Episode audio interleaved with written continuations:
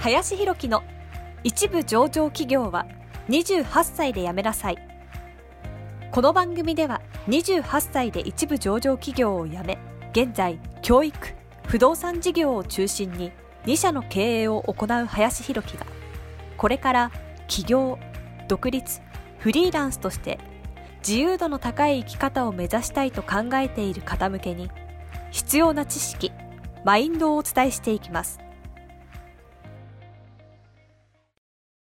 こんにちは、林です、えー、本日はですね、おすすめ本第4弾として本を紹介していこうと思うんですけれども、今日はですね、本物の気遣いという、え、井上博之先生の書いてる本を紹介していこうかなというふうに思います。井上ね、弘樹先生の本っていうのはですね、まあ本当にもう60冊以上ね、出てるかなというふうに思うんですけれども、まあ多くのね、本は結構その潜在意識みたいなこととか、そういうののね、本も多く書かれてるんですけども、まあ、そもそも井上先生っていうのは、もともとは敗者っていうよね、形で結果を出されて、まあ今はね、その著者としてもそういうね、ベストセラーをもう何本も作ってきてる、まあ著者としても一流というような方ですと。まあ、実際にね、僕も何回かお会いさせていただいたりですとか、井上先生の著者10周年の記念パーティーのね、なんか司会とかも実はやらせていただいたこともあったりとかして、何回かね、お会いさせていただいているんですけれども、やっぱり、まあ、一言で言うとめちゃくちゃプロフェッショナルの人なんですよね。自分にこう、一切妥協しないというか、ここまでこう自分を徹底できる人ってなかなかいないなっていうぐらい、まあ、自分に厳しいというか、っていうところをね、すごく徹底してる方で、まあ、プロフェッショナルっていう言葉がね、すごい似合う方だなっていうのをすごく、えー、感じますと。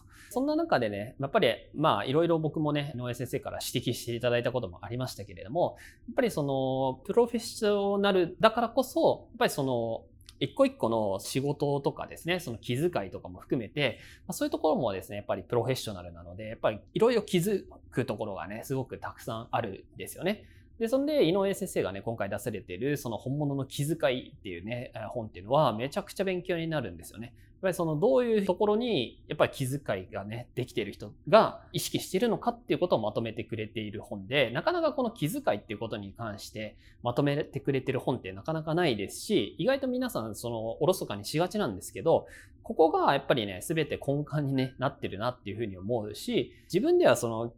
何が気遣いなのかってなかなか気づけないからこそ、その一流の人がどういう気遣いをしてるのかっていうのを、やっぱ客観的にね、そういう本で知れるっていうのは、すごくね、価値のあることだなっていうふうに思いましたので、ぜひですね、特に若い方はこの本ね、一度見ていただいてですね、気遣い、本物の気遣いとかね、一流の人の気遣いっていうのはどういうものなのかっていうのを知っていただけるといいんじゃないかなと思います。はい。ということで本日はおすすめ本として井上博之先生の本物の、ね、気遣いという本を紹介させていただきました。え本日もありがとうございました。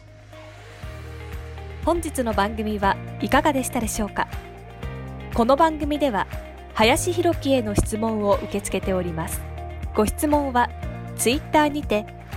林博樹とローマ字で検索していただき、ツイッターのダイレクトメッセージにてご質問いただけたらと思います。たくさんのご応募お待ちしております。